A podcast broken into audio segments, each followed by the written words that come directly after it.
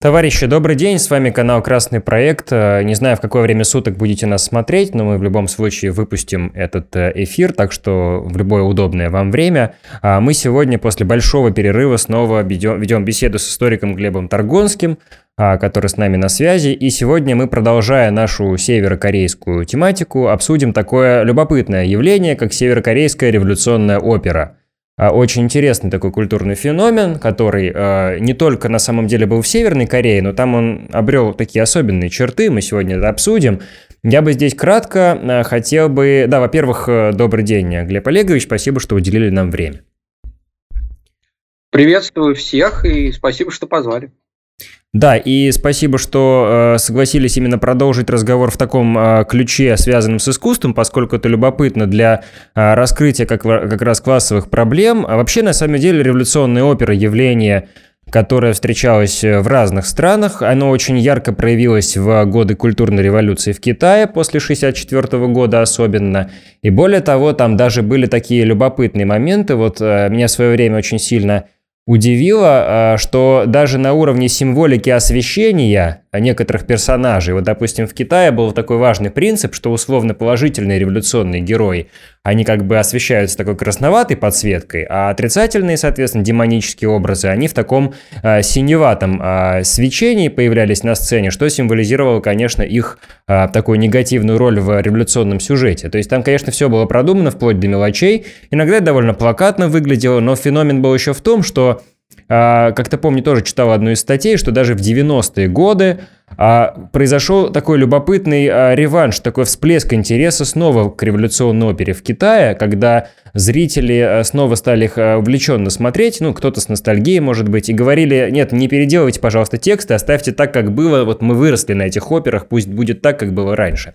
Я хотел бы спросить у вас, а, в свою очередь, насколько, на ваш взгляд, северокорейская революционная опера здесь похожа на китайскую, есть ли тут преемственность, ну и перейдем как раз к основному а, собственно, про что эти оперы и в чем их отличительные особенности? Пожалуйста.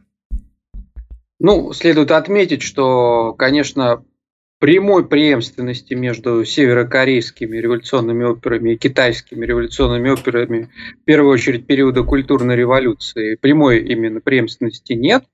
А есть преемственность параллельная, а, но это можно наблюдать и такую же точно преемственность между революционными советскими операми, например, самая известная опера «Катко», да, э, ну и другие были эксперименты, которые, к сожалению, на рубеже 40-х, 50-х годов, годов были оставлены в советском оперном искусстве, в частности. У нас были, кстати, примеры революционных балетов, даже такое тоже встречалось.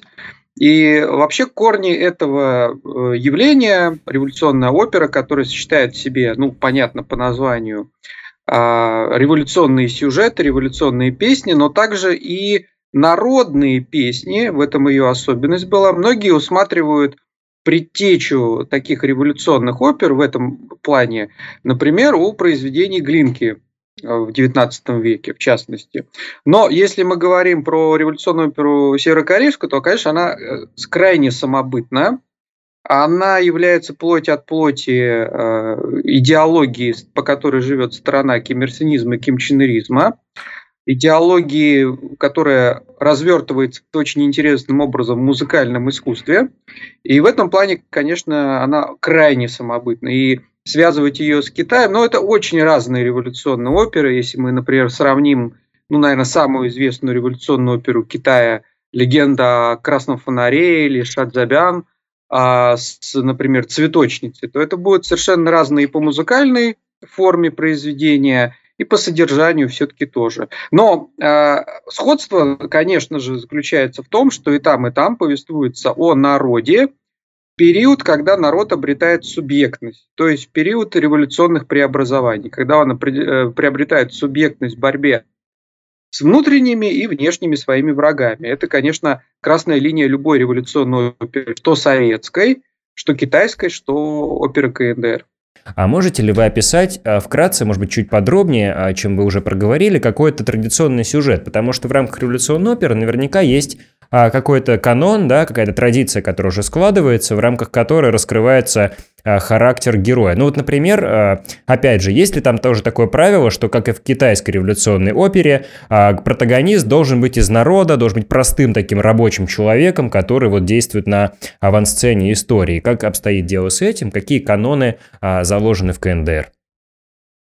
Я попытаюсь ответить на этот вопрос именно от общих идеологических представлений кимирсонизма и кимченеризма, если можно так сказать, об искусстве, а, то есть от общего к частному перейдем. Общее представление роли искусства в революционном государстве и, а, соответственно, а, представление о том, какая должна быть революционная опера и вообще революционная музыка. Потому что в КНДР, отметим для наших зрителей, помимо революционной оперы, есть революционные песни, марши, которые очень mm-hmm сильно пронизывают э, жизнь э, северокорейского общества. Об этом я говорил. Ну, наверное, начать надо с э, позиции Ким Ир Сена вообще по вопросу, а зачем нужно искусство э, народному государству. Я позволю сослаться, процитировать. Вот у меня есть такой, такая книжка изречения Ким Ир Сена, которая издана была в Пхеньяне в 2019 году. Согласно Ким Ир Сену, Песня, если мы говорим про песню как э, вид искусства да, э, музыкального, песня – это символ революционного оптимизма, символ победы революции. Это очень важно. Дело в том, что у Ким Ир Сена э, понимание того, что революционная опера, революционная песня должны быть не пессимистические, а должны заканчиваться хорошо. Да, там будут трудности, через которые пройдут главные герои, там будут опасности, но конец всегда будет хорошим. Победит, грубо говоря, революция. Это важно. Это позиция, которая каноном является не только для оперы, но и для большинства песен, которые затрагивают патриотическое, революционное какие-то темы КНДР. Это первое. Второе. А, Ким Чен Ир, который являлся все-таки человеком, который очень активно занимался искусством, у него было образование, можно так сказать, артистическое, да, как говорят на Западе, а, он говорит о том, что революционные оперы, они складываются из главных таких вот революционных куплетов. Я позволю себе процитировать его работу за дальнейшее развитие нашего самобытного искусства. Это очень важно, как раз-таки мы много говорим о самобытности КНДР, но вот она проявляется в том числе в музыкальном искусстве. Он писал следующее. «Все наши оперные песни сложены из куплетов – у некоторых бывает меньше куплетов, их нужно пополнять новыми, вставлять интерлюдии и таким образом совершенствовать песни из опер. То есть он как раз-таки говорит о том, что музыкальное произведение должно быть очень и очень насыщенным. И на примере, вот мы про общие вот такие позиции поговорили, на примере пяти э, главных э, опер, канонических, да, можно сказать, революционных опер КНДР, мы можем посмотреть, как это все воспроизводится в реальности. Опер этих пять – это знаменитое «Море крови», а, это «Цветочница». Оба произведения а, музыкальные написаны по мотивам, можно сказать, произведений Ким Ир Сена, литературных. А, например, «Цветочницу» он написал, насколько я помню, ему когда было 20 лет всего. Это было произведение молодого Ким Ир Сена. Еще произведение революционной оперы «Расскажи, тайга», верная дочь партии и песни о горах Кымган. А, конечно, обычно вспоминаю две революционные оперы. Это «Море крови» и «Цветочница». «Море крови» ставится в Пхеньянском оперном театре, ну, по крайней мере, до ковида это было каждый день. То есть, представьте себе, каждый день идет эта революционная опера. Ну, она идет там, насколько я помню, не одна, там и другие какие-то произведения ставятся. Но это сделано для того, чтобы, грубо говоря, каждый житель КНДР посетил революционную оперу, послушал ее и составил какое-то впечатление. А, «Море крови» вообще изначально написано и либретто, и музыка в 1971 году на базе оперной труппы Пхи-Бада, и э, как раз-таки посвящено борьбе корейцев против японцев, то есть той самой знаменитой антияпонской борьбе.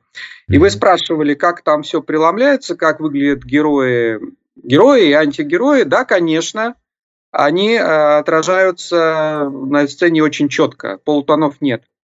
Хороший герой – это, естественно, человек из народа, который посвящает свою жизнь э, не только борьбе за свободу народа, за будущее рабочего класса или крестьян, но еще и за то, чтобы постоянно развиваться. То есть э, герой революционной оперы на протяжении всего действия внутренне переживает развитие, эволюционирует, становится лучше, сильнее. Дуга характера, да, знаменитая. Угу. Да, она там прописана во всех революционных операх, тут все соблюдено, и в итоге он побеждает всех врагов, грубо говоря. Отрицательные персонажи не эволюционизируют, ну это и понятно, почему не эволюционируют, наверное, правильно сказать. А, да, они отражаются определенным речитативом, определенными музыкальными акцентами, да, определенной игрой света. А, ну и, конечно же, это оперы, которых очень жестко достаточно показывают а, положение народа, ну, например, во время японской оккупации. Ну, в частности, «Цветочницы» есть образец, когда главная героиня, не выдержав издевательств своей хозяйки, обливает ее кипятком. И это тоже подается как такая, такой внутренний, пока еще стихийный протест. Но при этом везде а, за скажем так, за кулисами, да, ну, можно видеть, или там каких-то музыкальных э, фоновых каких-то э, проявлениях, мы видим, что есть какая-то сила, какая-то сила, которая все бедствия народа исправит. Ну, конечно, речь идет о Трудовой партии Кореи и о партизан речь идет, потому что все эти оперы, которые я перечислил, это «Море крови», «Цветочница», «Расскажи тайга», «Верная дочь партии», «Песня о горах Кымган», это все произведения, посвященные антияпонской борьбе. Угу, и там, мотив. конечно же, да, и там, конечно же, главная цель героев заключается в том, чтобы победить врага, но победить без партии, без партии, которая руководит партизанскими отрядами, невозможно. И революционные оперы, самые известные в КНДР, это отсылка каждому, э, соответственно, жителю КНДР, как создавалась КНДР, как люди страдали за то, чтобы эта страна появилась, как люди отдавали свои жизни, как в опере «Море крови», э, за то, чтобы появился новый светлый мир. И, грубо говоря, вы все обязаны этому мирному, этим, этому мирному небу, э, там, каким-то вашим бытовым делам, которые вы каждый день совершаете. Вы обязаны тем героям, которые сложили голову за революцию и за победу над японцами. И это в операх всех очень четко читается. Ну и, как я говорил, конечно, там э, поощряется в этих операх э, изображение того, каким должен быть идеальный кореец. Это человек, который всегда приходит на помощь, это человек, который не мыслит индивидуального без коллективного. И вот в большинстве опер, ну, например, и в «Море крови» это есть, и в «Цветочнице», «Расскажи тайга», а особые акценты расставлены на том, что человек должен учиться. Потому что в, нек- в нескольких э, революционных операх там прямо показано, как э, главные герои учатся грамоте, ну, например, для того, чтобы э, переписывать листовки, которые угу. призывают к борьбе с японцами, например. Угу. Вот. Это что касается того, что э, через эти оперы пропагандируют. Э, Потому что грамота тоже должна быть на пользу обращена, да, то есть грамота для конкретных тоже целей. Угу.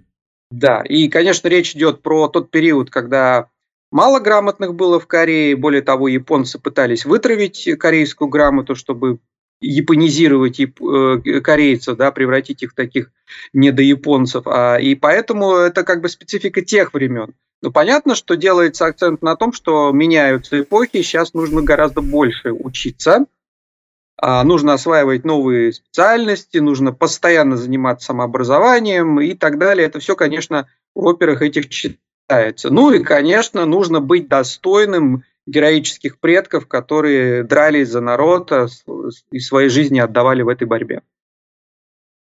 Да, это действительно э, очень любопытный феномен. Такого, пожалуй, действительно мало где в мире встретишь. Глеб Олегович, а вот если честно, такой короткий вопрос. Э, если вы смотрели перечисленные вами оперы, или, по крайней мере, часть из них, а, в том или ином варианте. Э, ваша любимая какая?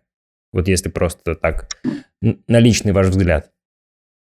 Ну, меня, честно говоря, разрываюсь я. Ну, они самые известные, но так получилось, что я практически все их смотрел, кроме песни о горы Кымган я не смотрел, не, не слушал, точнее, правильно сказать, не слушал. То да, есть перевод вот есть, да, извините, всего... перебью? То есть есть перевод на а... доступные нам языки, да, видим?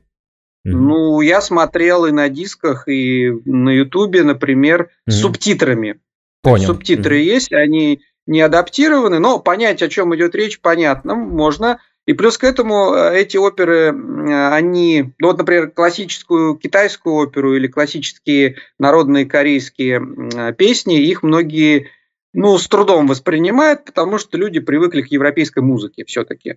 Вот а, оперы э, корейские революционные, они все-таки достаточно гармонично, на мой взгляд, сочетают корейские народные инструменты, корейские народные какие-то мотивы, напевы с классическими, э, как раз, с классической музыкой оперной, к которой мы привыкли. То есть взяли лучшее у Европы в этом плане, взяли лучшее свое и создали такой очень хороший синтетический продукт. А «Море крови и цветочницы» – это очень сильные оперы. А это оперы, которые, ну, надо втянуться, и чем больше ты эту оперу слушаешь, тем больше ты не можешь да. оторваться. Угу. Да, и там очень напряженное все. Там действительно героям не можешь не сочувствовать, потому что, ну, это все было, опять же, на примерах тех из жизни, из антияпонской борьбы угу. написано, который видел Ким Ир Сен. Вот, «Цветочницу» он написал, когда уже включился в эту антияпонскую борьбу, когда он видел, как живет под пятой оккупанта, под пятой колонизатора его собственный народ – это произведение написано с болью и с надеждой на то, что обязательно будет добита, добыта свобода, будет она добыта в бою, будет добыта она с помощью революции. Все это, конечно, чувствуется в опере. Вот когда mm-hmm. человек пишет искренне, всегда очень хорошо это произведение берет за душу, как мне кажется. Вот у меня эти оперы за душу взяли все-таки.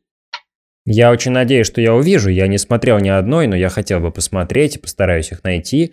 И вообще отталкиваясь от мысли а, о том, что любое искусство имеет классовую природу, конечно, вопрос в степени ее выраженности, да, то есть э, мы от, от этого отталкиваясь, я хотел бы а, тоже вот так подвести вас к одному такому вопросу, он меня тоже интересует в данном случае. Вот если мы говорим про то, что искусство должно быть убедительным, да, оно должно влиять на умонастроение – то возможно, возможно, я предполагаю, определенные, скажем, упреки или замечания вот какого рода. Ну, допустим, у нас есть такой дуализм, есть хорошие, есть плохие, есть э, герои, которые э, играют определенные социальные роли.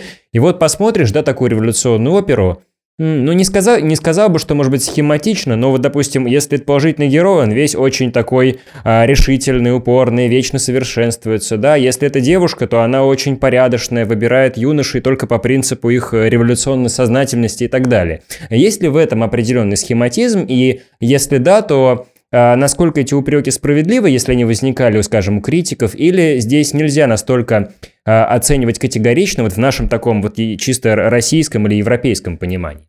Как вы думаете? Ну, схематизм, конечно, такой просматривается, безусловно. Но, с другой стороны, а, этот схематизм – это схематизм искусства. Угу. Он тут необходим, потому что как в опере показать, что злодей не до конца там она на, на 10% или 12% не злодеи, у него Сложно, показать... Конечно. Ну вот я, например, не понимаю, зачем нужно э, в каких-то произведениях искусства, допустим, не знаю, про Великую Отечественную войну, э, показывать откровенного врага, откровенного врага с какими-то качествами человеческими, э, ну, допустим, что у него есть семья, он ее любит, но, правда, он после того, как потешится со своими э, домашними, когда он дочке подарит какой-то вкусный пирожок, он пойдет, э, соответственно, убивать людей в концлагере. Разве что это необходимо показать для контраста. Для Просто контраста, тут, безусловно, да. Да, тут, тут, ну, тут очень важно соблюсти баланс. Хронометраж оперы не предполагает того, чтобы показать э, противника mm-hmm. да, в полутонах. Ну и к тому же там все-таки враги это с точки зрения корейцев уж действительно враги. Уж японцы, сказать, что они там какие-то человечные, японцы пришли с мечом и огнем на территорию Кореи, творили там действительно террор. Жуткие э, вещи, да, абсолютно. Нет, там самое главное, что они пытались, действительно, у них была цель э, корейцев ипонизировать, то есть, по сути, из них сделать таких недояпонцев. Это была их важная цель. Ну, и при таких этом, унтерменшей, да, да, в своем роде. Таком, да. Да, да, да. Ну, ну и поэтому зачем из них делать несхематичную вещь? Опять же, вот, вот идет борьба.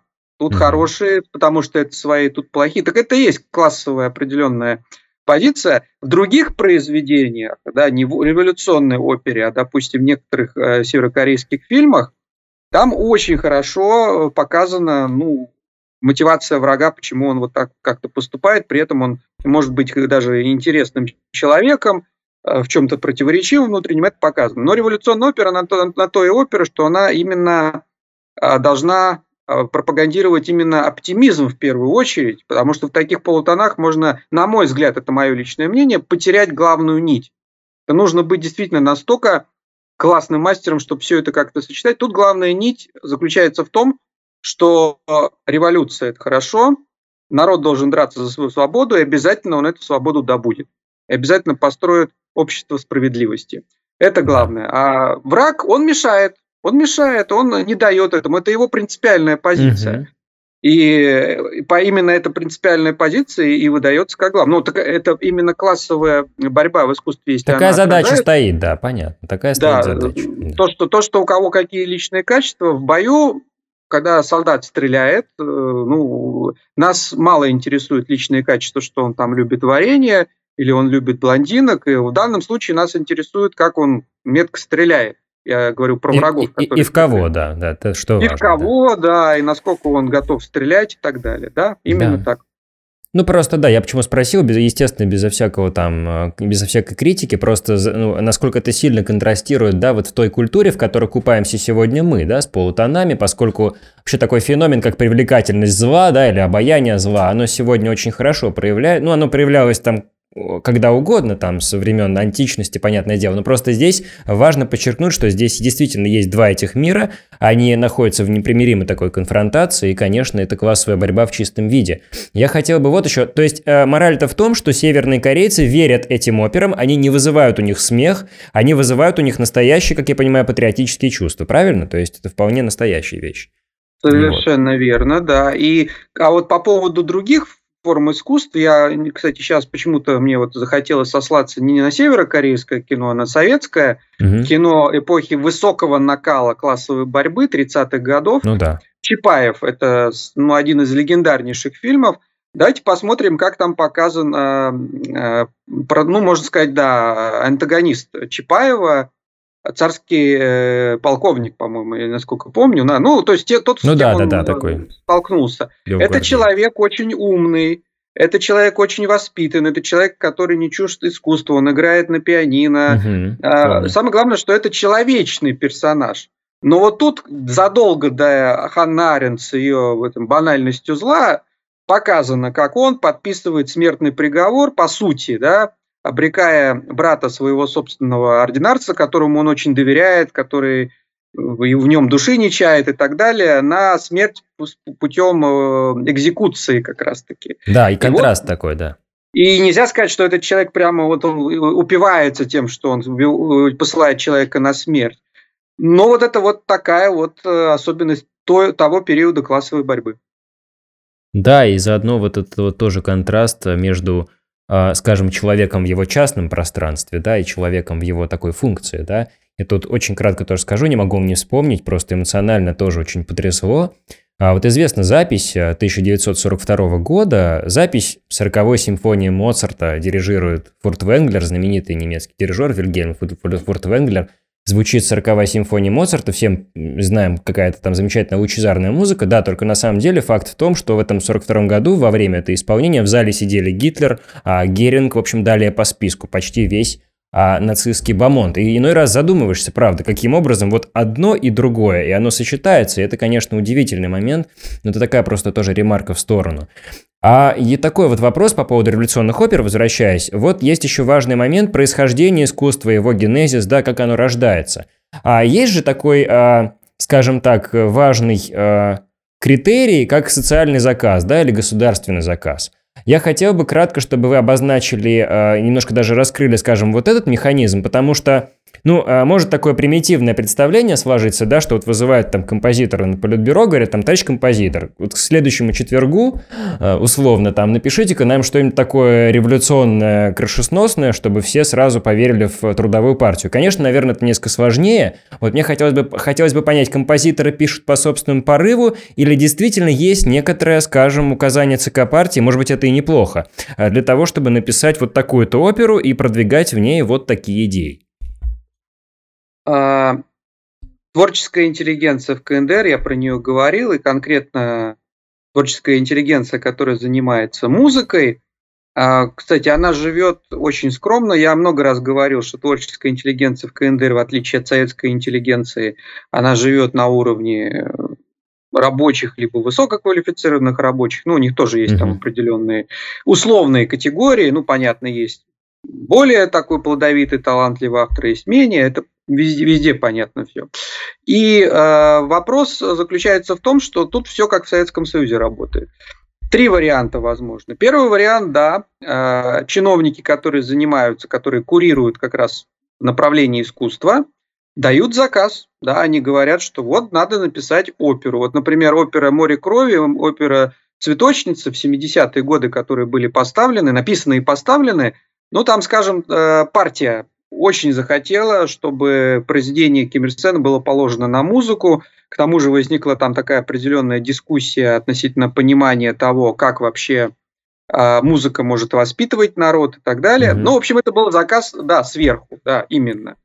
Есть второй вариант, а, а, когда заказ дает какое-то производство. Ну, допустим, завод захотел написать песню, которая прославляет какого-нибудь передовика производства. Mm, даже так бывает, да? Да, даже так бывает, да. И, и третий вариант, я про него много рассказывал, это, собственно, и в Советском Союзе так работало. И все, все пишут под заказ. И сейчас пишут все под заказ да, и песни, и музыку, и так далее. Угу. Ну, если только люди не пишут для себя, это не коммерчески, да, и там, чтобы только это в свободном доступе было, это отдельная история, мы за скобками оставляем.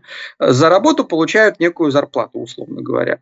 Да, есть заказ. Я хочу, чтобы ты написал музыкальное произведение такое, такое, такое-то, да, я тебе ставлю определенные рамки, но это любой заказчик так делает. А есть второй вариант.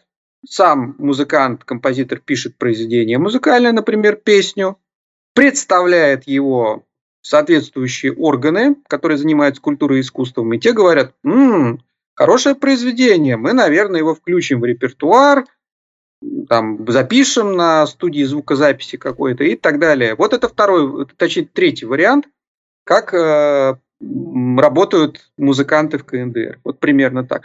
И мы сегодня поговорили про революционную оперу, но ведь КНДР известна еще в мире и своими замечательными военными маршами, которые действительно очень ценятся даже у врагов КНДР, ну, потенциальных противников, как сейчас принято говорить.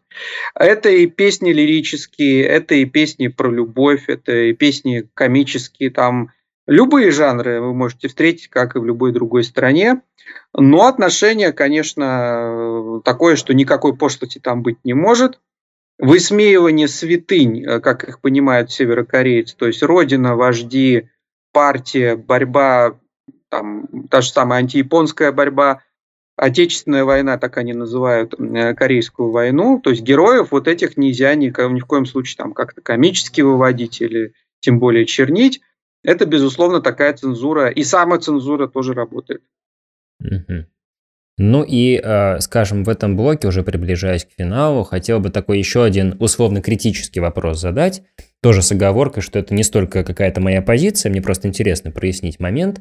Вот вы описали под номером 3 довольно оптимистичный сценарий, то есть когда э, ее включают в репертуар и, соответственно, опера становится достоянием народа.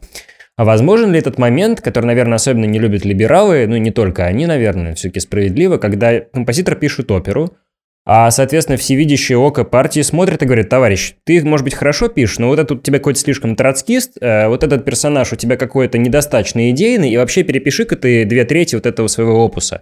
Есть какие-то моменты, которые связаны с контролем сверху, и как реагируют, собственно, сами представители интеллигенции, если, возможно, им это не совсем нравится. Или такого конфликта, скажем, не возникает в таком а, ярком а, проявлении. Как это вообще может выглядеть? Может быть, вы прокомментируете?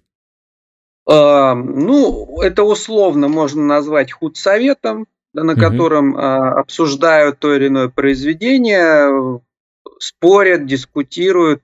Но это не игра в одни ворота, так же, как она никогда не была игрой в одни ворота, например, в Советском Союзе.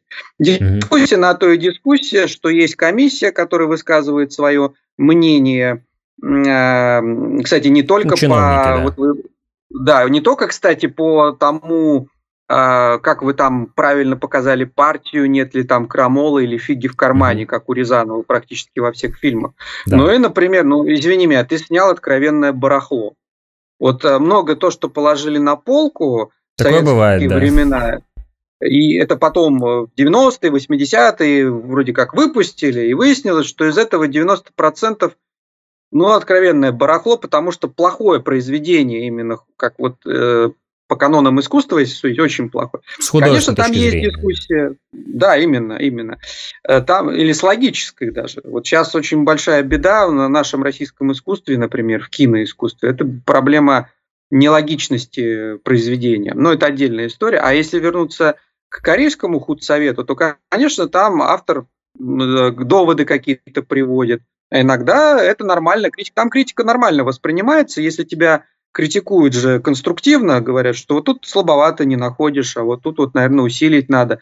Э, это нормально. К тому же не будем забывать, что опера, если мы про нее говорим, не про какую-то да. мелодию, а про оперу, это синтетическое искусство, и понятно, что в создании ее принимают участие десятки именно только творцов. Я уже не говорю про исполнителей потому что и, человек, который изготавливает декорации, проектирует, у него вот такое видение.